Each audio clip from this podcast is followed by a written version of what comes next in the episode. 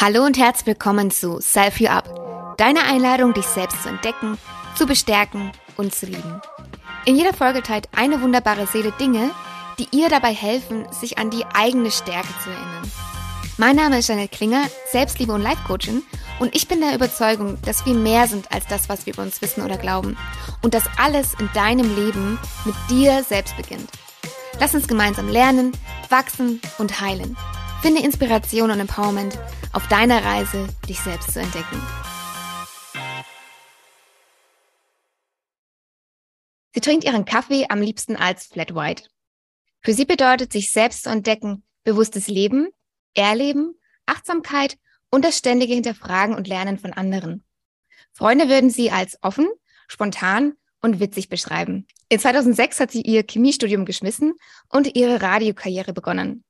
Seitdem hat sie zum Beispiel für die Sender Hit Radio N1 und Energy Nürnberg gearbeitet. 2018 wurde sie zum ersten Mal Mutter und in 2020 kam ihr zweites Kind zur Welt. Außerdem gewann sie in 2020 den Hörfunkpreis der Bayerischen Landeszentrale für neue Medien für ihre Rubrik Green Up Your Life. Hier gibt sie regelmäßig Tipps und Tricks, wie du dein Leben nachhaltiger gestalten kannst.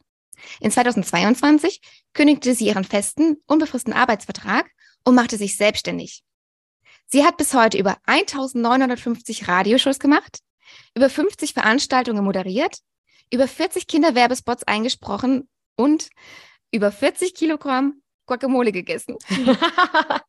Heute träumt die Moderatorin, Sprecherin, Podcasterin und seit neuestem Immobiliendarlehensvermittlerin zusammen mit ihrem Mann davon, coole Ferienwohnungen zu schaffen und zu vermieten. Auf ihrer Website kann man über die Halbkolumbianerin lesen, Seit einiger Zeit hinterfrage ich meine Art zu konsumieren und beschäftige mich immer mehr mit Umweltschutz und Nachhaltigkeit. Außerdem sehe ich Frauen, nachdem ich selbst Mutter geworden bin, nochmal mit anderen Augen. Ihr seid einfach Superheldinnen. Ich lebe, liebe es, mich mit anderen Frauen auszutauschen, zu netzwerken und freue mich, wenn ich selbst eine Ermutigung für andere Mütter sein kann. Marie Gomez, willkommen bei Self You Up. Dankeschön. Das war ja eine schöne Einleitung. Da hast du ja echt einen richtigen Rundumschlag gemacht. Und vor allem, während du das alles gesagt hast, dachte ich so, okay, krass. Für jemanden, der mich nicht kennt, der denkt, was ist denn mit der? Die macht so viele unterschiedliche Sachen, die ja auch noch teilweise gar nicht zusammenpassen, wie Chemie und dann Moderation. Jetzt irgendwie will sie Ferienwohnungen machen und Immobiliardarlehensvermittlerin. Was ist denn das? ja, das zeigt, dass das, bunt, äh, das Leben sehr bunt ist. Mhm. Und ich habe gleich eine direkte Frage. Ähm, wie oft es, gibt es bei euch daheim Guacamole zu essen? Ist super oft, tatsächlich echt. Und vor allem, wenn, wenn Besuch kommt, äh, mache ich das eigentlich fast immer. Also wenn ich äh, Freunde zum Essen einlade, will ich immer, oh, was kann ich machen, was kann ich kochen? Und dann gibt es eigentlich fast immer Tacos und dann gehört Guacamole dazu. Oder was auch immer geht, äh, was unkompliziert ist, ist so ein Topf Chili sin Carne und dann auch ähm, mache ich immer Guacamole dazu. Und ich weiß, das kennt man so nicht, aber es schmeckt tatsächlich auch richtig lecker, wenn man so einen Klecks oben drauf macht auf das mm. Chili sin Carne und dann und dann dazu löffelt. Es gibt so eine Fruchtigkeit. Geil. Teilt deine Familie auch die Leidenschaft für Guacamole dann? Ja, ja, von, ja. von der habe ich das. Also ich bin ja in Mexiko geboren. Meine mhm. Mama ist Kolumbianerin, aber äh, meine Eltern sind nach Mexiko gezogen und dort bin ich dann geboren. Und aus Mexiko kommt ja die Guacamole. Und mhm. Äh, deswegen weiß ich noch, dass damals, als es in Deutschland eben keine Avocados gab, weil das kommt ja nicht, äh, also ne, hier wird ja, keine, ja. werden ja keine Avocados angebaut. Ähm, gab sie damals nur zum Beispiel in Nürnberg im Karstadt, also in so einem richtigen Feinkost-Supermarkt für irgendwie damals 4 D-Mark das Stück. Und oh. wir haben das eben auch immer gemacht, dass wenn Freunde zu Besuch kamen, haben meine Eltern oft ähm, Tacos gemacht. Mhm. Und dazu gab es dann Guacamole. Also das ist auch eine richtige Kindheitserinnerung von mir. Voll schön. Welche Rolle spielt Essen in deinem Leben oder vielleicht auch dieses gemeinsame Essen? Mhm. Ach, eine super große Rolle. Also ich finde, ach, Essen ist, ist glaube ich, eins der wichtigsten Themen im, im Leben.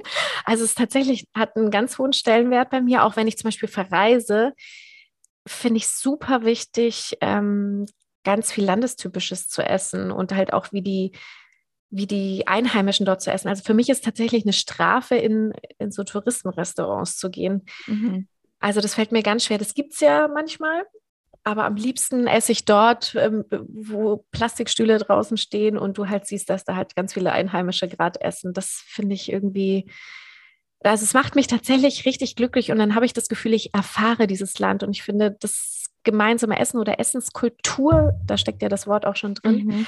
da erfährt man eben ganz viel über die Kultur von, von Menschen. Dankeschön. Genau, die Kultur von Menschen, von Familien, ja. von Freunden. Also es gibt für mich nichts Schöneres, als sich mit Freunden zu treffen und gemeinsam zu essen. Schön. Gibt es denn ein Gericht ähm, aus deiner Zeit, wo du gereist bist oder wo du reist, ähm, was dir besonders in Erinnerung geblieben ist? Ja, ähm, und zwar in Thailand. Eins meiner absoluten Lieblingsgerichte ist zum Beispiel Namdok oder Labgai. Jetzt esse ich ja natürlich ähm, kaum noch Fleisch. Es gibt aber zum Glück auch ähm, Tofu-Varianten, die man, die ich hier in Deutschland schon bekommen habe. Aber das war für mich auch so ein tolles Erlebnis, weil ich mich einfach so ein bisschen ver verlaufen habe in Thailand. Und dann sind wir zu so einem Markt gekommen wo eben ganz viele Einheimische waren und dann wird dann wirklich wie so auf der Straße, es ist halt einfach Streetfood, ne? Wird dir das mhm. so ganz frisch zubereitet. Es ist so ein super scharfes Gericht, eine Mischung aus einem warmen oder sal salatigen Gericht. Also eigentlich ist es ein warmer Fleischsalat, der mhm. sehr zitronig schmeckt und sehr scharf und dann sind so starke Gewürze drin, wie zum, ich glaube sogar Ingwer, aber auf jeden Fall Zitronengras und dazu bekommt man Klebereis. Und ja, ich war danach nochmal in Thailand, genau, und dann bin ich auch nochmal zu diesem Markt zurückgekehrt, weil ich ja jahrelang von diesem Fleischsalat geträumt habe. Aber das ist auch mittlerweile schon ein paar Jahre her. Und ich glaube, wenn ich wieder nach Thailand reisen würde, würde ich das wahrscheinlich auch wieder machen, obwohl es Fleisch ist, weil ich sagen muss, bei Reisen bin ich nicht ganz so konsequent, was, was diese Fleischsache angeht. Also mhm. Also da, da, da überwiegt bei mir dieser kulturelle Aspekt, dass ich mir diese, dieses Erlebnis des, des authentischen Reisens irgendwie so ein bisschen nehme. Und deswegen esse ich da schon ab und zu mal Fleisch, wobei in vielen Ländern gibt es auch tolle vegetarische Gerichte, die authentisch und einheimisch sind. Ja. Du teilst auf der Homepage, dass du äh, Frauen, nachdem du selbst jetzt Mutter geworden bist, mit anderen Augen siehst. Wie hat sich deine Sicht auf Frauen geändert oder was hast du für dich erkannt? Oh, also das ist eins der stärksten Aha-Erlebnisse für mich gewesen. Also ich bin früher als Tomboy vielleicht so ein bisschen aufgewachsen. Also ich war früher bei den Pfadfindern. Und ja, dann hiked man, man macht Kanutouren. Also ich hatte natürlich auch Freundinnen, aber mhm. irgendwie mhm. hat man, habe ich auch, bin ich auch mit diesem Glaubenssatz aufgewach, aufgewachsen, dass es nur wenig coole Mädels gibt, ja. Mhm. Und ich halt lieber mit Jungs abhänge, weil die Frauen sind ja angeblich so kompliziert und zickig und die Freundinnen, die ich habe, das sind halt auch so Ausnahmen wie ich, so nach dem Motto. Also man ah, erhöht sich dann so selbst und alle Frauen, alle anderen Frauen so, boah, anstrengend und kompliziert. Mhm. Und das ist natürlich mit der Zeit schon weniger geworden, aber ich habe dann nicht mehr so intensiv darüber nachgedacht. Aber erst als ich äh, Mama geworden bin, habe ich erst für mich erkannt, was wir Frauen eigentlich leisten und ich bin so feministisch geworden, weil ich dachte so, okay, krass, im, das erste Mal in meinem Leben wurde ich auch beruflich gebremst, nicht wegen meiner Leistung, sondern einfach der Tatsache geschuldet, dass ich Mama bin. Und ich dachte immer, dass wenn man sich anstrengt und es richtig organisiert und kommuniziert und mit den Chefs redet, dann passiert so etwas nicht. Und dann ist das aber bei mir auch passiert. Und dann habe ich mich mit anderen Frauen ausgetauscht und bei den meisten ist das auch so passiert. Mhm. Und so kam das eben, dass ich mich mehr mit, mit diesem Frau-Mann-Thema auseinandergesetzt habe, mit, mit Vorurteilen, mit, mit was für Nachteile haben wir Frauen eigentlich in der Gesellschaft. Und so kam ich dann eben auch ähm, dazu, zu mein, selbst mein, mein Unconscious Bias gegenüber Frauen zu hinterfragen. Was mhm. ist eigentlich mein, mein Bild auf Frauen? gewesen und, und habe festgestellt, was für ein Schmarrn. Äh, Frauen sind überhaupt nicht komplizierter als Männer. Also da, da stehe ich bis heute noch dazu. Also wenn, wenn mir, ich, ich weiß, ich habe Freundinnen, die sagen das auch zu mir so, ja, aber guck mal, wenn du mal nur in einer Frauengruppe bist, so hm, schwierig, sage ich so, nee. Das Ding ist halt, wenn, wenn du eine komplizierte Frau triffst, dann pauschalisierst du auf alle Frauen. Das hat dann was quasi mit dem Geschlecht zu tun. Aber wie viele komplizierte Männer kennst du eigentlich? Es gibt so viele. Also ich habe super viele in meinem Bekanntenkreis. Ganz oft sind es die Männer, die kompliziert sind. Und da ist es halt einfach nur, ja, der ist halt speziell. Mhm. Und ähm, genau, und deswegen ist das für mich das größte Aha-Erlebnis, äh, zu wissen, dass, dass wir Frauen so vielen Vorurteilen ausgesetzt sind und vor allem so eine krass hohe Erwartungshaltung an uns herrscht und wir gleichzeitig auch noch super oft benachteiligt werden, ähm, dass das echt ein Thema ist, das mir super am Herzen liegt und, und auch in mir brennt und worüber ich stundenlang sprechen könnte und mich auch mit anderen Frauen austauschen könnte. Ja. Woher kommt diese Erwartungshaltung? Ist das die Erwartungshaltung der Frau selbst an sich? Ist das äh, gesellschaftlich? Ist, sind das die Männer, die das von den Frauen erwarten? Woher kommt es? ich glaube, super gesellschaftlich.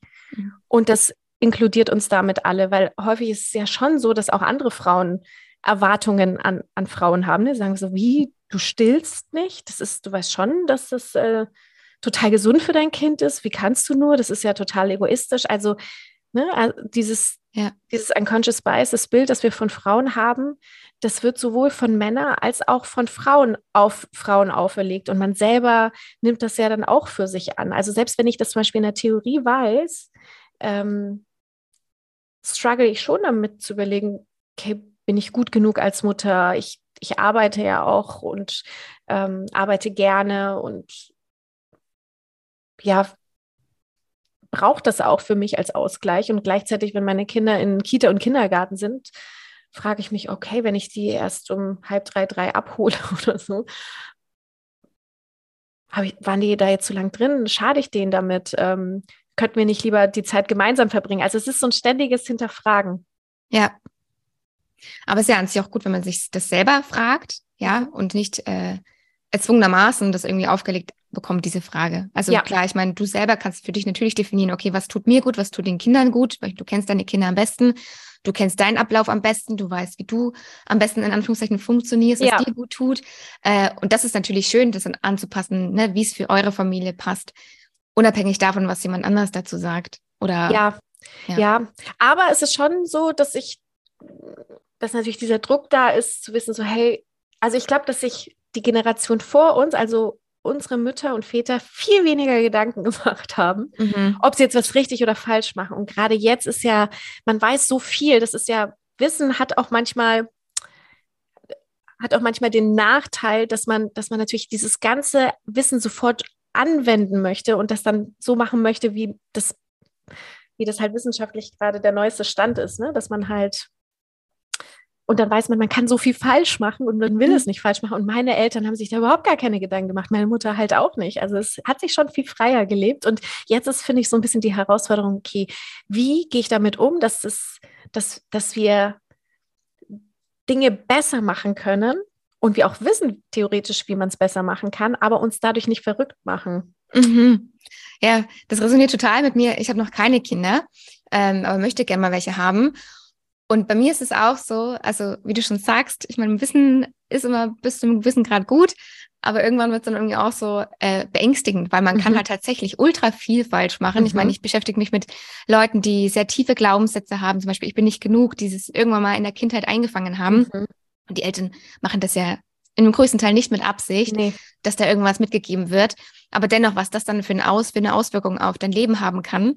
Und dann denke ich mir manchmal, oh Gott, dann sage ich mal irgendwas und das Kind nimmt es dann mit in das Erwachsenenleben und ja, ist dann vielleicht irgendwie unzufrieden oder äh, findet nie den richtigen Partner oder äh, stürzt irgendwie eine Essstörung. Also so weit denke ich dann schon, ja. Und da setzt man sich, also ich habe das bei mir gemerkt, ultra unter Druck und es ja. passiert nur Angst irgendwie.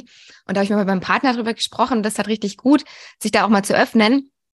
Weil letztlich, also man tut ja immer in dem Moment das Beste, was man kann. Ja. Oder man hat, macht immer das, was gerade in dem Moment die beste Antwort ist. Und ich glaube, das ist gut genug halt. Ja. Genau.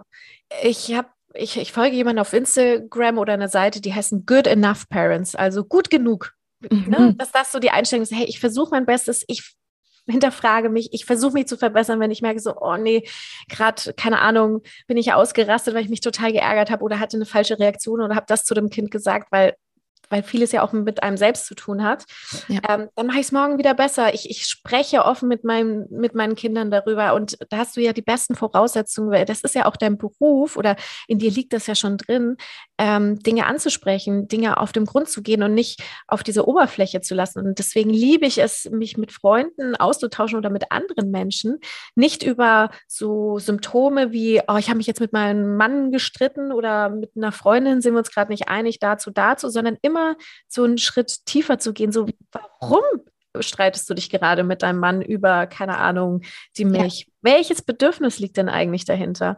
Und, ähm, und ja, wenn du Fehler mit deinen Kindern machst, hoffe ich halt, dass ich diesen Zugang zu denen größtenteils nie verlieren werde und, und wir immer offen sprechen können. Deswegen ist für mich eins der wichtigsten Dinge, die ich gelernt habe als Mama sein. Erstens, dass Kinder krass kompetent sind. Also, dass die, wenn du sie lässt und ihnen das nicht aberziehst, ein super Gefühl für sich haben, was sie brauchen, wie es, äh, was sie haben wollen natürlich oder die nehmen sich, also wenn sie ein mhm. Bedürfnis haben, dann nehmen die sich das. Das ist das, was wir Erwachsenen so anstrengend finden, weil wir sagen so, hey, es geht gerade quasi nur um dich oder jetzt sei doch mal ruhig, so nach dem Motto. Mhm. Ähm, aber dabei, dabei versuchen die, arbeiten die gerade für sich, um ein Bedürfnis, das sie haben, zu erfüllen. Und da muss man ganz vorsichtig sein, ähm, weil man natürlich auch eigene Bedürfnisse hat, aber auch gleichzeitig die, die Bedürfnisse des Kindes anzuerkennen. Und wenn ich da manchmal Grenzen überschreite oder halt einfach äh, weniger sensibel bin, dann entschuldige ich mich auch. Oder ich versuche auch ganz oft zu erklären, wie es mir geht oder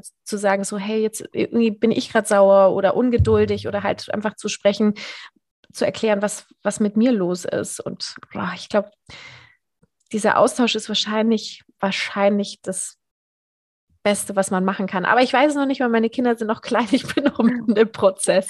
Ja. Ja, aber generell ist es, glaube ich, ganz gut, wenn man die Kinder da auch mitnimmt, wie du es ja auch gesagt hast, wenn man mal äh, sich ja vielleicht ausrastet in ja. dem Moment ja aus, aus dem Nichts heraus und das Kind fragt sich natürlich, ja, liegt, also die Kinder fragen sich ja meistens, okay, jetzt liegt es irgendwie an mir, ich habe was ja. falsch gemacht, ja, und nehmen das dann so mit und wenn man das nicht aufklärt, ähm, dann nehmen die das ja so mit, okay, ich habe jetzt irgendwas gemacht, das war nicht gut, das mache ich halt nicht mehr oder ich, ich hüte mich davor oder ich war jetzt schuld. Aber wenn man dann einfach auch transparent ist und sagt, hey, schau mal, ich habe auch Gefühle und ähm, das war gerade die Emotion, die hat mich dazu ähm, verleitet, jetzt laut zu werden, dann sehen die auch erstens, ähm, es ist okay, auch mal einen Fehler zu machen. Es ist okay, mhm. darüber zu sprechen. Die Eltern stehen nicht auf einem hohen Ross, sondern die machen auch Fehler. Ja. Ähm, es, es ist okay, man kann drüber reden. Ähm, und es schafft einfach, ja, einfach eine tiefe Verbindung und auch ein Verständnis füreinander. Ja. Oh, ich hoffe das wirklich. Und, und ähm, genau, und was auch, finde ich, ganz wichtig ist, dass egal wie sauer man ist oder so, ähm, ich schicke zum Beispiel meine Kinder nicht weg. Also selbst, weil die, die rennen mir auch hinterher. Also es würde auch gar nicht gehen, ja. Also dass der so, nö, du gehst jetzt auf dein Zimmer und so, sondern wenn die halt gerade richtig emotional sind und so einen Meltdown haben, ähm, und ich zum Beispiel auch aus der Situation rausnehmen muss, das gibt es ja auch manchmal, dann gehe ich mit denen raus, ja. Und dann Ne, dann wollen die natürlich auch wieder rein, aber dann bleibe ich mit denen da draußen und begleite sie eben. Und, mhm. und egal wie sauer ich bin, ich nehme die, ich nehme die auf den Arm und erkläre denen das. Und also die wissen immer, dass ich sie liebe. Also ähm, ich bestrafe die nie irgendwie mit Liebesentzug oder, äh, oder mit Ignorieren. Und ich verstehe das, dass man manchmal die Zeit für sich braucht, aber das verstehen die Kinder nicht. Mhm. Und, und das finde ich so interessant, dass meine Kinder wirklich die können richtig sauer sein und richtig ausreißen. Manchmal frage ich mich, warum die das machen, aber ich glaube, das liegt daran, dass sie das Vertrauen haben, dass sie das machen können. Mhm, ja. Und, und wissen, dass ich sie eben trotzdem liebe. Und es wird auch immer besser tatsächlich. Also das finde ich ganz interessant, weil man, zwischenzeitlich fragt man sich schon so, oh, mache ich hier irgendwas falsch? Es wird ja immer intensiver. Und, ähm, und dann machen die so einen Schub und dann haben die sich auf einmal so weiterentwickelt und können selber drüber sprechen irgendwie. Und naja, ich, also ich finde, ich finde das mit Kindern ist nochmal so eine krasse Reise zu einem selbst und zu einem in, zu seinem Inneren. Das ja. ist echt abgefahren. Also wenn du dich nicht mit dir selbst beschäftigen möchtest, dann bekomm keine Kinder. Also. ja. Ja, es ist ja, ich meine, man kann ja auch viel ähm, von Kindern auch äh, auf das erwachsene Verhalten übertragen. Ja, weil ja. manche haben vielleicht als Kind gelernt, es ist nicht gut, meine Emotionen zu zeigen oder meine ja. Bedürfnisse oder haben auch vielleicht nie gelernt, mit ihrer Wut umzugehen und erwischen sich dann zum Beispiel in der Partnerschaft dabei, dass sie ähm, ja da ihre Wut auch nicht kontrollieren können. Da bricht sie dann aber aus, weil das mhm. Vertrauensverhältnis vielleicht ein anderes ist als wie zum mhm. Beispiel zu den Eltern. Mhm. Ja, interessant. Also bei mir war es auch so, dass ich das von meiner Mutter auch kenne, dass ich keine Emotionen zeigen durfte. Also sie hat ganz mhm. häufig zu mir gesagt, wenn ich emotional geworden bin, ähm, dass sie gesagt hat, so, es gibt keinen Grund zu heulen, so nach dem Motto. Mhm. Und äh, wenn du, also auf Spanisch natürlich, aber wenn du weinen mich, möchtest, dann gebe ich dir einen Grund zu weinen. Also sie hat mich nie geschlagen oder so, aber sie hat angedeutet, dass sie mir quasi wehtun könnte, ähm, damit ich einen Grund habe zu weinen. Es war halt einfach verbale Gewalt. Ne? Mhm. Ähm, dazu muss man sagen, ne, meine Mama ist äh, Kolumbianerin, keine Ahnung, zu da hat man das halt, hat man das früher so gemacht. Und meine Mama würde das nie zu meinen Kindern sagen, aber sie erwartet schon oder sie, wir unterhalten uns auch manchmal dran, aber für sie ist es schon komisch, dass ich mir quasi von meinen Kindern auf der Nase herumtanzen lasse, ne? Dass wenn die halt mhm. halt ausflippen, dass ich die ausflippen lasse und sie nicht bestrafe dafür, ne? Ja. Sondern ähm, versuche sie natürlich zu beruhigen oder mit denen dann eben rausgehe und die halt quasi, weil in dem Moment bringt es auch nichts, mit denen zu sprechen. Ne? Mhm. Und, und dann hat meine Mama das auch tatsächlich mal angesprochen und dann habe ich gesagt, so, ja, aber Mama, überleg doch mal, ich bin voll der People-Pleaser, ich versuche allen immer alles gerecht zu werden. Und ähm, ja, meine Schwester hat auch ähm, ne, dieses Emotionale rauszulassen. Also, also ich finde schon, dass man an uns Geschwistern so ein bisschen sieht, dass, dass das schon Nachwirkungen auf uns hatte, diese mhm. Art der Erziehung, dass wir halt unsere Emotionen nicht zeigen durften. Ja. Und ich frage mich auch manchmal, weil bei mir ist es so, dass, dass ähm, ich häufig sehr ruhig bleibe, aber ganz selten Ausraster habe. Ähm, das habe ich von meinem Vater. Ähm, und dann so richtig so, oh, also ich ärgere mich dann richtig, richtig doll. Aber habe gleichzeitig auch ein schlechtes Gewissen. Mhm. Aber ich frage mich, ob, ob sich ärgern, und vielleicht kannst du mir das beantworten, ähm, mhm. ähm, wie sollte man am besten reagieren, wenn man wenn man sich ärgert. Ist laut sein und fluchen eigentlich okay? Ich habe ich hab für mich jetzt vor kurzem beschlossen, dass das für mich okay ist, wenn ich mich zum Beispiel im Auto ärgere und halt oh, lauter werde und sage so eine Scheiße, dass das für mich ein Ventil ist, weil mhm. ich verletze niemanden, ich tue niemandem weh, ich ärgere mich ja nur laut. So, aber ich, ich weiß es nicht. Wie geht man mit, mit Aggression, Wut um? Ja, also wenn du für dich alleine im Auto bist, dann ist es natürlich ja. ein super Ventil, wenn du einfach zum Beispiel schreist, ja. Ja. Und dann sagst, okay, lässt einfach alles raus und dann merkst ja. du ja wahrscheinlich schon, dass es einen Unterschied macht. Ja. Oder du merkst, okay, es geht gerade raus. Wenn du mit jemandem zusammen bist in einem Streit, ähm, dann ist es vielleicht eher kontraproduktiv, wenn du den halt anschreist. Ja. Da ist es hilfreich, entweder, also es bedarf schon ein Stück weit Achtsamkeit in dem Moment, zu sagen, okay, ich zähle es mal bis zehn. Ja und reagier nicht gleich auf das, was der andere gesagt hat. Ja. Oder wenn du merkst, also wenn da darfst du schon sehr im Kontakt mit deinem Gefühl sein, wenn du merkst, okay, da kommt gerade so eine richtige Wut hoch, mhm. dass du mhm. sagst, okay, ich bin jetzt, du, dass du auch kommunizierst, ich bin jetzt sauer, ich gehe kurz raus und komme gleich wieder. Und dann gehst du tatsächlich in einen anderen Raum, raus aus der Situation, setzt dich hin und atmest ganz tief ein und aus. So fünf Minuten. Da wirst du auch merken, du kommst wieder runter, weil was die Wut macht, du, du bist dann unter, also unter Anspannung. Adrenalin. Deine, mhm. Genau. Adrenalin, Noradrenalin. Also die ganzen, also du bist unter Stress, dein Körper steht unter Stress, du spannst an und kannst dann oft einfach gar nicht mehr klar denken. Ja, aber wenn du dann rausgehst aus der Situation, bewusst atmest, fährst du wieder runter, dein, dein Blutdruck senkt sich wieder, du kommst allgemein wieder runter und mit höchster Wahrscheinlichkeit denkst du dann auch wieder klarer. Mhm. Genau. Also wirklich auch äh, rausgehen und bis zehn zählen und tief durch ein- und ausatmen. Das hilft. Und natürlich dann auch, ich meine, du musst deine Wut nicht schlucken, wenn der andere gerade gesagt hat, was dich wirklich geärgert hat. Ja. Das kannst du dann auch so kommunizieren und sagen, guck mal, ich war gerade sauer, ähm, oder ich habe mich gerade sauer gefühlt, das sagst du ihm dann auch. Mhm. Und dann kannst du eine Bitte äußern, ja, was, was vielleicht, was du dir wünschst, ja. Also eine Bitte und dann äh, auch, welches Bedürfnis gerade vielleicht nicht erfüllt gewesen ist oder welches Bedürfnis gerade fehlt. Ja. Genau. Hm. Okay, sehr gut ist halt gewaltfreie Kommunikation. Genau. Ja. Ja, auf jeden Fall. Ach ja, interessant. Ja, ich würde sagen, wir kommen jetzt zu deinem ersten Self-Empowerment. Mhm. Etwas, was dir in der Vergangenheit geholfen hat, dich zu bestärken. Und Da hast du gemeint, als du mit 20 Jahren bereits verheiratet gewesen bist und wusstest, dass du dich trennen möchtest, hat es dir geholfen zu wissen, dass du nicht die, der einzigste Mensch auf diesem Planeten bist, der sich eine Trennung eingestehen muss. Mhm. Magst du uns mal mit auf diese Reise zu deinem 20-jährigen Ich nehmen und beschreiben, wie damals deine Realität ausgesehen hat? Ja, also ich habe gerade Abitur gemacht und war äh, in einer ja, langjährigen Beziehung. Also ich war mit meiner Jugendliebe zusammen und, und der hat mir einen Heiratsantrag gemacht. Dazu muss man sagen, dass wir damals oder ich damals in so einem, ja, in, in einer Kirchengemeinde war, die eben ja doch irgendwie einen strengeren Glauben hatte und ähm, ja, für die gab es Werte, sowas wie, dass man halt keinen Sex vor der Ehe haben darf oder sowas. Ne? Also mhm. schon ähm, ein bisschen fundamentalistisch, kann man schon sagen. Und er hat mir eben diesen Heiratsantrag gemacht und ich wusste so, okay, ähm, wenn ich ausziehen möchte und mit ihm zusammenziehen möchte, dann,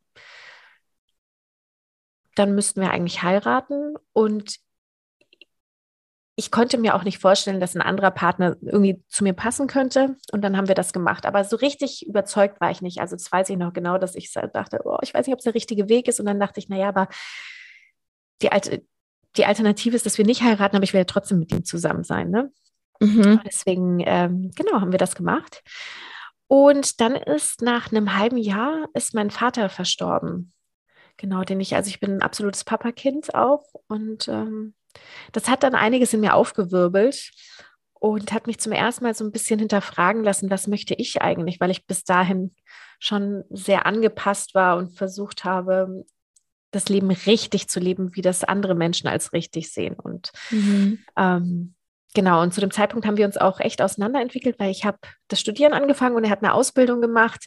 Ich habe in einem, in einer, in so einer Latino-Bar gekellnert und ähm, bin auch gerne weggegangen, habe neue Leute kennengelernt, Freunde und bei ihm war das einfach ein anderer Lebensweg, ne? so ein bisschen noch ein bisschen konservativer und er war aber echt total offen und hat, hat mir das auch zugestanden, gemeint, ja klar, geh weg, geh feiern und so. Aber äh, wir hatten auf jeden Fall immer weniger gemeinsam, weil das, was uns verbunden hat, ähm, war auf jeden Fall ehrenamtliche Arbeit eben bei den Pfadfindern, mhm. auch diesen, dieser Glaube und natürlich eine, eine, eine, tiefe Freundschaft, die wir auch hatten. Ne? Mhm. So. Und ja, und dann habe ich aber gemerkt, oh, ich, ich würde super gerne ins Ausland. Ich möchte gerne noch so viel erleben und habe gemerkt, dass er gar nicht so, so zu dem Zeitpunkt so zu mir passt. Also er hat eigentlich gar nichts so richtig falsch gemacht, aber er passte gar nicht mehr so in mein Leben rein. Und ähm, und ich glaube, dass wenn ich, keine Ahnung, 45 gewesen wäre oder meinetwegen so alt wie jetzt, mhm. dann hätte ich das durchziehen können und auch durchgezogen, weil da kann man natürlich dran arbeiten. Aber ich war halt Anfang 20 und dachte, ja. muss ich, muss ich jetzt wirklich den schwereren Weg gehen? Oder kann ich auch ein unbeschwertes Leben leben, wie andere Anfang 20-Jährige? Mhm. Und dann war ich auch bei einer Psychologin und ähm, und die hat mich erst darauf gebracht, dass es völlig in Ordnung ist, sich zu trennen, dass ich nicht die erste Person wäre, die sich, die sich trennt und auch die verheiratet ist und sich trennt. Das ist natürlich ähm, ein größerer Aufwand, sich dann zu trennen, wenn man sich scheiden lassen muss. Ja. Aber im Endeffekt ist es auch eine Trennung. Und das war für mich so eine Erleichterung zu wissen, okay, ich darf mich trennen, wenn ich möchte. Und es ist okay. Mhm. Ähm, Genau, und deswegen sage ich, das hat, das hat mir geholfen. Und ich muss sagen, dass diese Trennung, dadurch, dass ich das geschafft habe, weil es auch gleichzeitig bedeutet ha hat, dass ich mich von meinem kompletten Umfeld verabschiedet habe bis dato, also meine ganzen Freunde aus der Pfadfinderzeit, von der Kirche und so, dass ähm, der Kontakt ist da auch abgebrochen. Also das war mir bewusst, dass ich mein Leben schon ziemlich ändern werde, wenn ich diese Trennung vollziehe. Und das hat mich aber dann mutig gemacht. Dadurch habe ich auch was für mich ein leichtes, mein Studium zu schmeißen, um zum Radio zu gehen. Mhm. Und auch andere Entscheidungen, die ich bis heute, das beeinflusst mich bis heute, ähm, dass ich auf jeden Fall, was Lebensentscheidungen angeht, schon mutiger bin als andere. Also ich habe weniger Angst vor Veränderungen als, als vielleicht manche andere. Mhm. Ja, ist ja auch echt bemerkenswert, dass man mit Anfang 20 sich dann tatsächlich auch schon fragt, okay, was, was will ich denn eigentlich? Weil man doch noch also wie du dann auch, sehr geprägt ist von dem Umfeld. Mhm. Ja, also bist da in so einer fundamentalen Kirche und ja, möchtest vielleicht auch so ein bisschen die Erwartungen vielleicht auch erfüllen, Mhm. die man an dich hat, ne? Und Total. möchtest da irgendwie auch dazugehören. Ja. Ja, und dann zu sagen, okay, ich, ich, es, es ist nicht mehr das, was ich möchte. Und dann tatsächlich diesen Schritt zu gehen, obwohl man vielleicht weiß, ähm, ich gehöre dann vielleicht nicht mehr zu dieser Gruppe dazu. Ja. Ja. Ja, aber der Tod von meinem Vater hat, ähm, hat da ganz viel ins Rollen gebracht. Und ich glaube, das ist ja auch häufig so, wenn ein geliebter Ja. Mensch stirbt, dass es wie so ein, wie so ein Aufweckruf ist, ähm, Mhm. nochmal Dinge zu hinterfragen. Und ich habe auch gesehen, dass mein Vater, der ist, äh, der ist in dem Jahr gestorben, in dem er 55 Jahre alt geworden wäre. Also er war noch Oh, echt wow. jung. Ähm, aber ich habe dann zurückgeschaut und er hatte ein echt super erfülltes Leben in dem Sinn, dass er super viel erlebt hat. Er ist viel gereist. Er hat, ähm, ja, er hat auch immer das gemacht, was er gerade was gebraucht hat, Anstand, wo seine Prioritäten lagen. Und ähm, er hatte auch keine Angst vor Veränderung. Und deswegen wusste ich zum Beispiel, als er gestorben ist, das Schlimmste war, dass er mir unglaublich gefehlt hat. Also fehlt mir noch bis heute. Mhm. Aber ich war nicht traurig drum, dass, also für ihn, dass er gestorben ist, weil ich wusste, dass er das Leben bis zum Maximum ausgekostet hat. Mhm. Und da war jetzt kein Bedauern, so hätte er immer länger gelebt. Ja. Ne, Sondern also er hatte ein kurzes und aber sehr intensives und sehr dankbares Leben. Also er war auch zuletzt, obwohl er durch Krankheit gezeichnet war, immer wahnsinnig dankbar. Und das ist auch das, was ich mit am meisten von ihm gelernt habe, war, wie wichtig ähm, Dankbarkeit ist und was für ein kraftvolles Tool das eigentlich im Leben ist. Dankbarkeit. Ja. Wahnsinn. Also der hatte, der hatte eine Lungenembolie, weil er viel geraucht hat in der Vergangenheit und ähm, musste dann immer mit so einem Sauerstoffgerät ähm, und so einem Wegelchen durch die Gegend laufen, hat dann auch noch Krebs bekommen und war dann eben sehr geschwächt und sehr dünn und konnte auch immer nur ein paar Schritte gehen und musste dann schnaufen, obwohl er das Sauerstoffgerät hatte. Mhm. Oder als er dann die Chemo gemacht hat, auch sein, er liebt ja auch Essen, so wie ich, ähm, hat alles gebrannt, wenn er gegessen hat. Aber, aber trotzdem hat er sich den Genuss nie nehmen lassen und hat halt dann, hat weniger gegessen oder langsamer und, und war immer dankbar für das hat, äh, für das, was er hat. Hat dann noch eine Selbsthilfegruppe gegründet, um anderen zu helfen. Ähm, Wahnsinn. Mhm. Genau, und vor allem das mit dieser Dankbarkeit ähm, hat mich total beeindruckt, weil er hätte ja auch sich einfach in eine Opferhaltung Ja.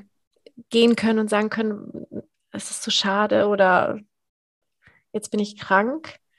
Ähm, aber er hat immer Verantwortung für sich übernommen und ich hatte nie den Eindruck, dass ich für ihn Verantwortung übernehmen muss oder mich um ihn kümmern muss. Mhm. Ähm, eins meiner prägendsten, also um das zum Beispiel zu verdeutlichen, wenn man so 18, 19 ist, da war mein Papa ja schon krank. Also ich wusste auch theoretisch, dass er nicht so lange leben wird. Aber wenn du in diesem Alter bist, dann bist du gerade, du startest im Leben durch und hab halt eben studiert, gekellnert, hab Zeit mit Freunden verbracht. Und, ähm, und mein Vater hat mir nie Vorwürfe gemacht, warum hast du keine Zeit für mich oder wann sehen wir uns wieder, sondern er hat mich einfach gefragt, hey, wann kellnerst du denn wieder? Und war dann einfach da an den Tagen, wenn ich gekellnert habe, um mich dann zum Beispiel zu sehen und, und äh, Zeit mit mir zu verbringen. Also er hat mich einfach so sein lassen, wie ich bin und ähm, war irgendwie trotzdem da. Ja. Das finde ich super schön.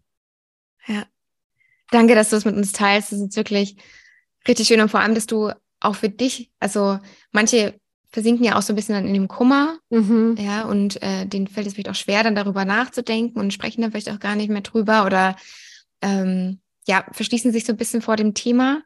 Aber dass du trotzdem nochmal drauf geschaut hast und zu sehen kannst, okay, was, was für Werte kannst du denn für dich mitnehmen oder Mhm. was, ähm, welchen Lebensweg hat dein Papa eingeschlagen, der für dich vielleicht auch prägend ist oder was du für Mhm. dich mitnehmen möchtest. Und ja, oft ist es tatsächlich so, dass solche Ereignisse einen dazu bringen, also Krankheit, ähm, der Verlust von einem Menschen, irgendwelche einschneidenden Erlebnisse, der Verlust des Jobs, dass man wirklich mal sich hinsetzt und so fragt, okay, was will ich denn eigentlich im Leben? Ja. Ja. Genau. Doch, und das ist, ähm, da bin ich auf jeden Fall sehr dankbar, dass ich da Mhm. so ein gutes Vorbild hatte. Und mein Papa war bei weitem natürlich überhaupt nicht perfekt, aber, aber dafür bin ich ihm dankbar, dass er mir das Gefühl vermittelt hat, absolut geliebt zu sein, dann, dass er immer Verantwortung übernommen hat und, und mir nie das Gefühl oder uns nie das Gefühl gegeben hat, dass wir für sein Glück verantwortlich sind, sondern mhm. dass er einfach glücklich ist und das mit dieser Dankbarkeit. Ja. Du hast auch in der Vorbereitung gesagt, dass die Macht des Verantwortungsübernehmens mhm. für dich auch in der Vergangenheit dich sehr bestärkt hat. Also ist das tatsächlich etwas, was du auch für dich adaptiert hast, sozusagen? Ja, total. Ich glaube, dass ähm, ich glaube, egal in welcher Lebenssituation man ist, ist dieses Verantwortung übernehmen das, was einen aus schwierigen Situationen dazu bringt, zu wachsen. Ich glaube, wenn du in dieser Opferhaltung bleibst, dann ja. kannst du in eine Situation überleben oder halt äh, ne, so halt durchstehen. Aber ich glaube, dass es schwieriger ist, daran zu wachsen. Mhm. Und aber wenn du Verantwortung übernimmst, dann bedeutet das ja gleichzeitig, dass du hinterfragst, welchen Schuldanteil habe ich oder was kann ich das nächste Mal besser machen. Also zum Beispiel, ich weiß noch, dass ich in der, in der Schule, da habe ich Abitur gemacht, habe ich, ich, ich weiß nicht mehr gen ganz genau, welche Situation das war. Ich weiß nur, dass ich in, auf der Schultoilette war und ich glaube, ich habe schlecht über jemanden gesprochen. Mhm. Und ich glaube, dass ich darauf angesprochen wurde und ich habe im ersten Moment gelogen und habe gesagt, nein, und ich weiß nur, dass äh, mich das sehr beschäftigt hat und ich die Person danach angesprochen habe und, glaube ich, das richtig gestellt habe und gesagt habe, doch, das war so. Also ich habe Verantwortung übernommen. Mhm. Ähm, und war da ehrlich, obwohl ich immer erstmal, also ich musste nicht nur zugeben, dass ich gelästert habe oder irgendwas gesagt habe, sondern ich musste auch noch zugeben, dass ich auch noch gelogen habe. Mhm. Und das fühlt sich, finde ich, so an, wie so ein Sprung von der Klippe. Man denkt sich, boah, da habe ich ja gar keinen Bock drauf. Das ist so unangenehm. Das möchte ja. ich nicht. Und dann springt man wie von der Klippe. Und dann, wenn man aber von der Klippe gesprungen ist, kommt Adrenalin und Freude. Man ist so stolz, dass man das gemacht hat. Und man merkt vor allem, es passiert nichts Schlimmes. Es mhm. ist sogar besser. Äh, wenn man, wenn man, wenn man das gemacht hat. Und das ist so ein kleines, so eine kleine Situation, wie, was es heißt, eben Verantwortung zu übernehmen. Und seitdem fällt es mir zum Beispiel auch nicht, nicht so schwer, Dinge anzusprechen, auch zum Beispiel im beruflichen. Also wenn mich was stört, dann ist es für mich auch eine Hemmschwelle, ähm, etwas anzusprechen. Aber mir fällt es nicht so schwer. Also ich mache das häufig, weil ich die Erfahrung gemacht habe, dass Menschen viel besser damit umgehen können, wenn man Dinge anspricht und sie sich nicht fragen müssen, was denkt die Person eigentlich über mich? Weil man meistens ahnt die andere Person das, dass mhm. jemand unzufrieden ist oder dass hinter dem Rücken gesprochen wird und so weiter und so fort. Und wenn du Dinge ja. aber ansprichst, dann nimmst du diesen Schrecken. Und selbst wenn es was Negatives ist, wenn man sagt so, hey, pass auf, das kann man ja auch ganz konstruktiv verpacken. Dann kann man sagen, hey, pass auf, das und das, damit bin ich unzufrieden. Das finde ich blöd. Wie zum Beispiel damals, als ich, als ich beim Radio war und dann nach dem Job wiederkam und man mir gesagt hat, naja, also die Position, das, was deine Aufgabe, die du davor gemacht hast, es passt für uns nicht zusammen, weil du jetzt Mama bist. Das ist für uns, das wollen wir nicht. Ja, das war für mich ganz schwierig und ich habe da auch richtig das Gespräch gesucht und auch den verdeutlicht, was mich daran stört und dass das falsch ist. Ich konnte es dann am Ende nicht ändern. Also die Entscheidung haben sie dadurch nicht geändert. Aber ja. es hat mir einfach geholfen zu wissen, dass sie wissen, was, was ich denke und sie haben mich auch besser verstanden. Das auf jeden Fall. Ja. Und ich habe dadurch was anderes ausgehandelt, aber aber ja, dieses Verantwortung übernehmen. Und du gibst den anderen auch noch die Chance, Dinge auch noch richtig zu stellen. Ja. Und sich zu verteidigen. Ja, ist ja allgemein auch dieses Verantwortung übernehmen für die eigenen Bedürfnisse, ja, also sich den eigenen Bedürfnissen bewusst zu sein und dafür dann auch einzustehen. Dann eben zum Beispiel ein Gespräch zu suchen und sagen, hey, schau mal, das ist meine Sicht der Dinge, so sehe seh ich das und das möchte ich einmal kurz erklären, ja. äh, welches Bedürfnis hier gerade nicht erfüllt ist oder was mich darin gerade stört. Ja. Weil genau das macht es. Das öffnet den Raum für eine Kommunikation und ob am Ende was sich ändert oder nicht, aber zumindest weiß die andere Person, woran sie ist und wie dein Standpunkt ist. Ja.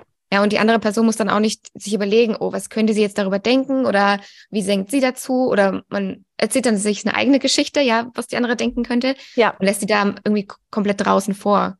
Also du darfst Person erstens entweder selber aktiv mit reinholen und fragen, hey, was sagst du dazu? Oder man geht selber aktiv hin und sagt, schau mal, das ist meine Sicht der Dinge darauf. Ja, und immer, wenn man Dinge anspricht, also immer, ähm, ist man überrascht, was der andere gedacht hat. Also es ist eigentlich fast immer mit einem Missverständnis auch mit verbunden. Absolut. Das ist ja. so Wahnsinn und deswegen muss man Dinge ansprechen. Also weil ich denke mir was und die andere Person denkt sich was. Ich bekomme das auch manchmal im Freundeskreis mit, ne? wenn dann irgendwie so nicht mal Spannungen sind, aber ne, du sprichst irgendwie das eine an und dann merkst du erst, was die eine Person denkt und denkst, echt, aber ich glaube nicht, dass die andere Person so denkt. Dann sprichst du die an und bringst die irgendwie zusammen und dann merkt man so, okay, krass, gut, dass wir gesprochen haben, weil. Ja.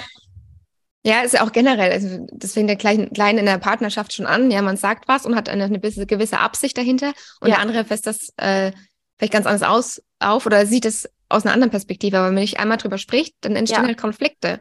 Total. Also ja. bestes Beispiel ist, wenn man über Probleme redet. Also wir haben mit meinem Mann vor kurzem ausgemacht, so wenn, wenn der eine dem anderen was erzählt, muss man eigentlich fast schon immer mitsignalisieren, brauche ich jetzt gerade einfach nur Mitgefühl oder einen Rat?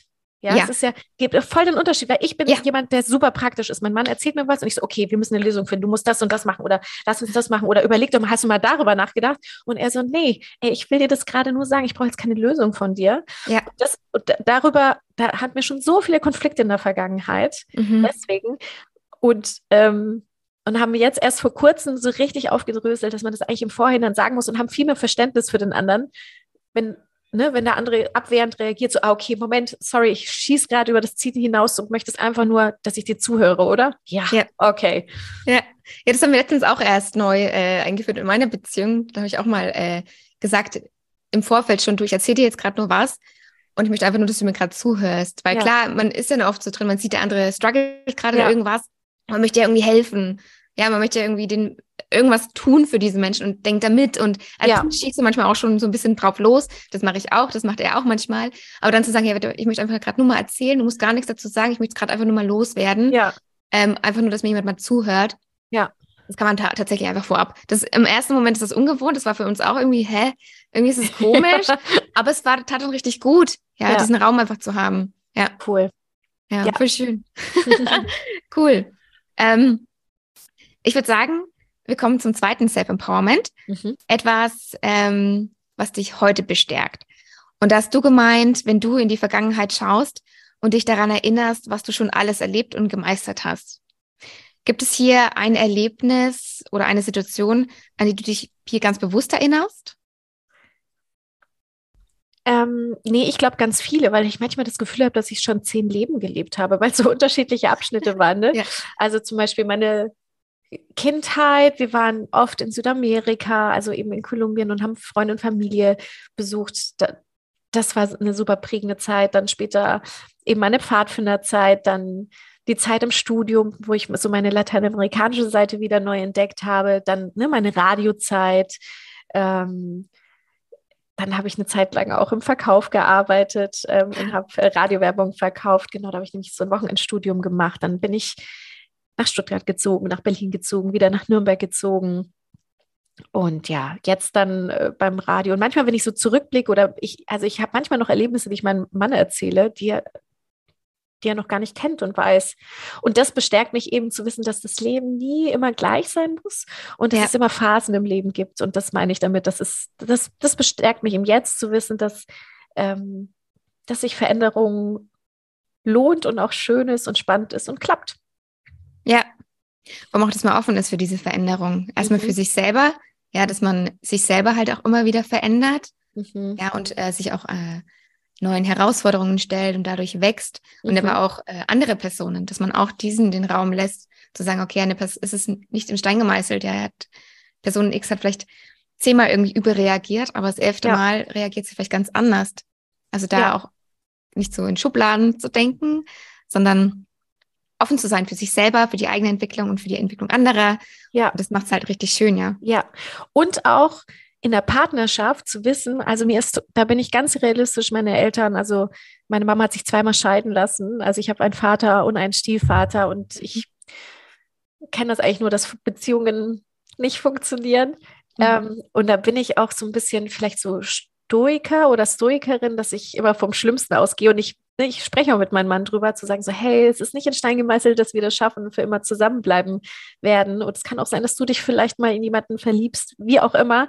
Mhm. Ähm, und um da die Erwartungshaltung zu senken. Und deswegen genieße ich das, dass es einfach so schön zwischen uns ist und du so ein toller Partner bist, mit dem ich mich weiterentwickeln darf, der, der, der mich, der zulässt, dass ich mich weiterentwickle und es ist auch okay, dass er sich weiterentwickelt. Ja, und ich hoffe, dass wir weiterhin irgendwie, dass unsere Entwicklungen trotzdem immer zusammenpassen. Mhm. Aber aus diesem Realismus-Sicht, es wäre auch okay, wenn es nicht so wäre. Das kann man manchmal einfach nicht beeinflussen. Es wäre natürlich nicht wünschenswert, aber das ist so der Gedankengang, den ich in meinem Kopf habe. Vielleicht auch, um mich vielleicht auch selbst zu schützen. Ne? Das kann natürlich auch sein, aber das ist halt so der Realist in mir, der einfach sieht, dass 50 Prozent ähm, der Paare sich wieder scheiden lassen. Warum sollen wir zu den 50 Prozent, also ich weiß, ich fühle mich nicht als was Besseres, der sagt so, oh, aber wir schaffen es auf jeden Fall, sondern du weißt nie, was das Leben gerade bringt. Ja, ich glaube, es nimmt doch so ein bisschen den Druck raus, ja, wenn man äh, da ein bisschen diese Kontrolle auch loslässt, weil man ja. letztlich, man kann es halt nicht kontrollieren. Ja? Nee. Man hat, kann, wie du es ja schon gesagt hast, man kann für sich Verantwortung übernehmen, für die eigene Entwicklung, Gedanken, Gefühle. Aber die andere Person kannst du halt nicht kontrollieren. Mhm. Wenn sie sich in eine Richtung entwickelt, die halt konträr zu deiner ist, ich meine, da kannst du halt nicht dran ziehen. Es ist dann halt einfach so. Ja. Ja. Und das, glaube ich, schenkt vielleicht auch ein bisschen mehr Leichtigkeit und auch vielleicht ja, diese Dankbarkeit, was du vorhin ja auch schon gesagt hast, dass man dankbar für den Moment ist, den man zusammen hat, die Zeit, die man gerade zusammen hat und da einfach auch das Beste irgendwie rausholt. Mhm. Ja, oder mhm. wenn man sich mal streitet, dass man immer wieder trotzdem zusammenfindet, mhm. darüber redet, da auch in die Tiefe geht, wie du es ja auch schon schön erwähnt hast, dass man da nach dem Grund sucht, ähm, nach den Bedürfnissen und da einfach schaut, wie man zusammen wiederkommt. Mhm. Toll, das hast du richtig schön zusammengefasst. Danke. Sehr gerne. Ähm, dann würde ich sagen, kommen wir zum dritten Self-Empowerment. Etwas, mhm wo du sagst, was dir in der Zukunft helfen kann, dich an deine innere Stärke zu erinnern.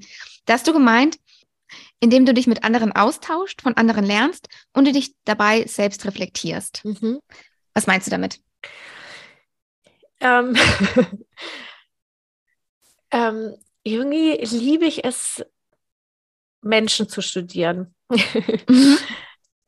Ich liebe es, mit Freunden eben so tiefgründige Gespräche zu haben oder zum Beispiel das Gespräch, das wir jetzt haben, finde ich sowas, sowas liebe ich, weil mhm.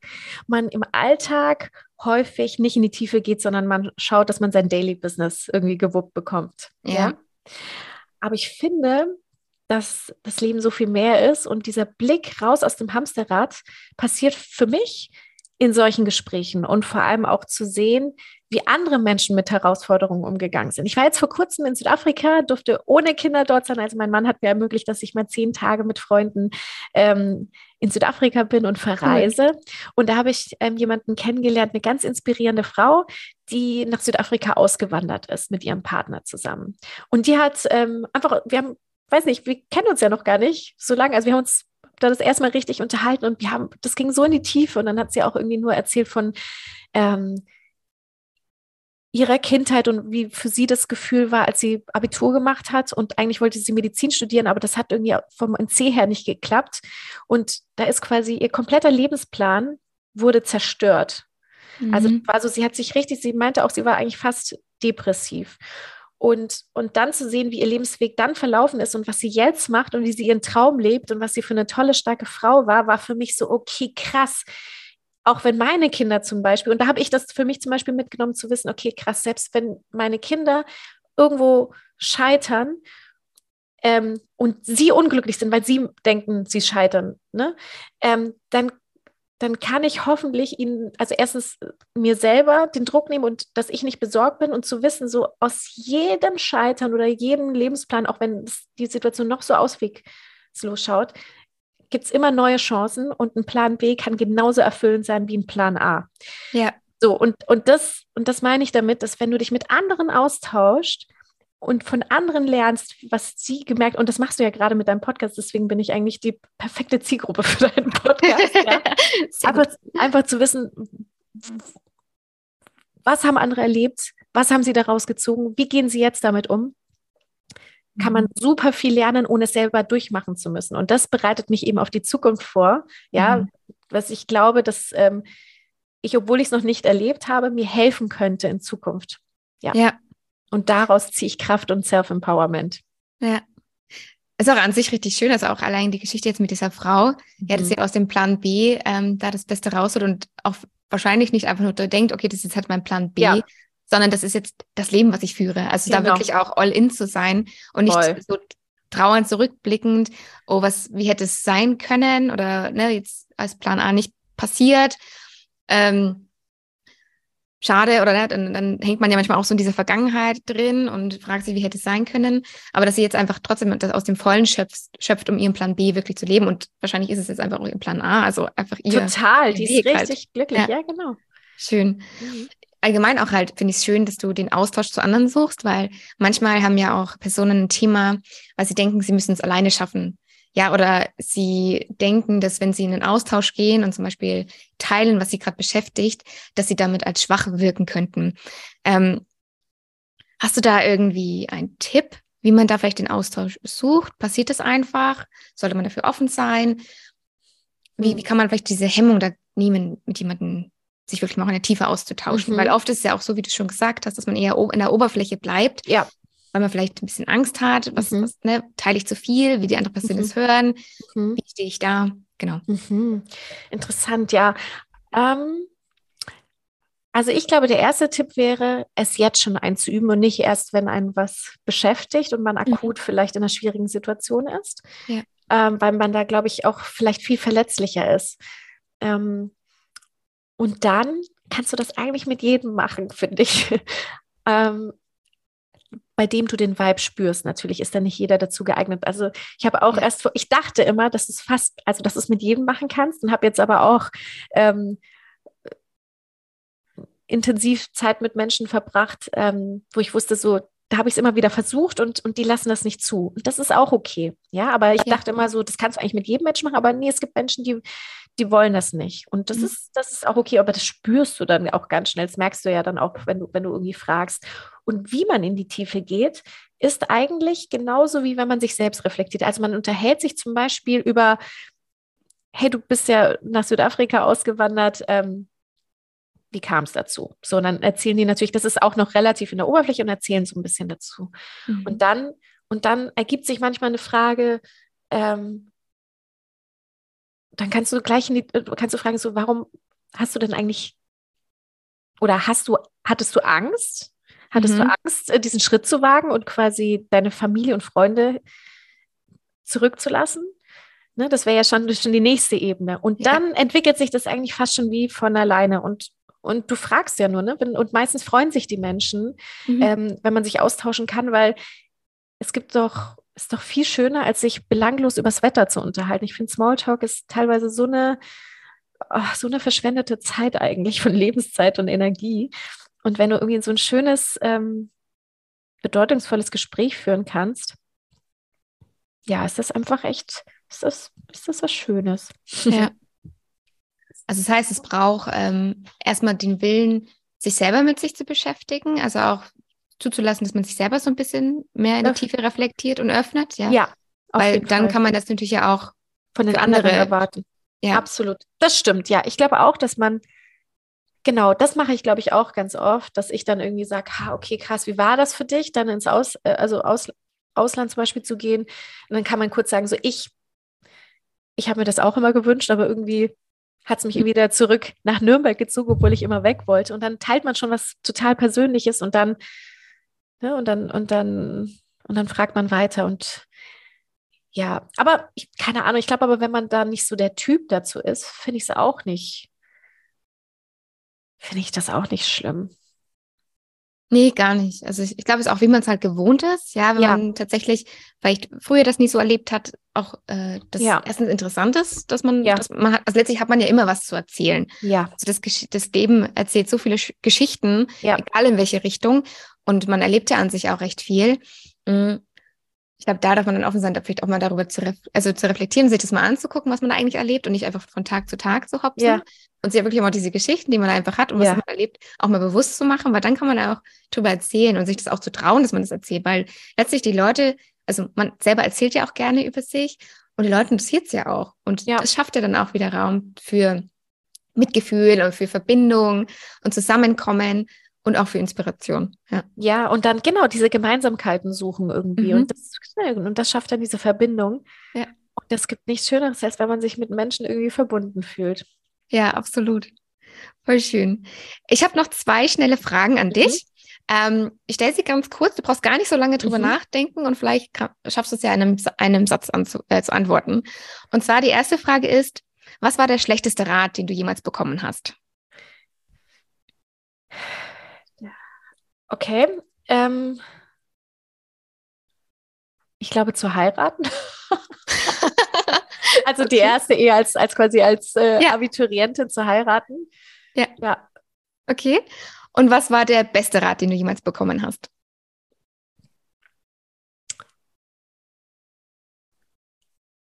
Ähm, oh, das ist gar nicht so leicht, nicht so, so krass drüber nachzudenken. ähm, der beste Rat, den ich je bekommen habe.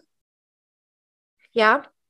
Ähm, den habe ich erst vor kurzem bekommen, und zwar von meinem Mentor, kann man sagen. Und zwar Probleme anderer, anderer nicht zu meinem Problem mach, zu machen. Mhm. Das mache ich nämlich sehr oft, weil ich übernehme gerne Verantwortung und mein Problem ist aber auch häufig, häufig dass ich dann sogar die Verantwortung für andere Leute Probleme übernehme. Mhm. Und ähm, das ist, glaube ich, ein sehr guter Rat. Ja, absolut. Marie, es hat mich riesig gefreut, dass du heute hier warst. Das Gespräch war wirklich sehr inspirierend und hat mich echt, ja, sehr beflügelt. Mhm. Ich packe alle Informationen zu dir in die Show Notes, dass die Leute auch dich finden können, dass sie auch Green Up Your Life finden. Und ja, ich danke dir ganz viel für deine Zeit ähm, und für das Teilen deiner Stories. Und ja, hoffentlich bis ganz bald. Dankeschön, es hat sehr viel Spaß gemacht und ich freue mich schon sehr auf äh, den Podcast. vielen, vielen Dank. Wenn dir diese Folge gefallen bzw. dich inspiriert hat, dann abonniere gerne den Podcast, lass eine Bewertung und ein Herzchen da. Teile ihn auch gerne mit deinen Freunden und deinen Liebsten, um noch mehr Menschen darauf aufmerksam zu machen, dass wir existieren.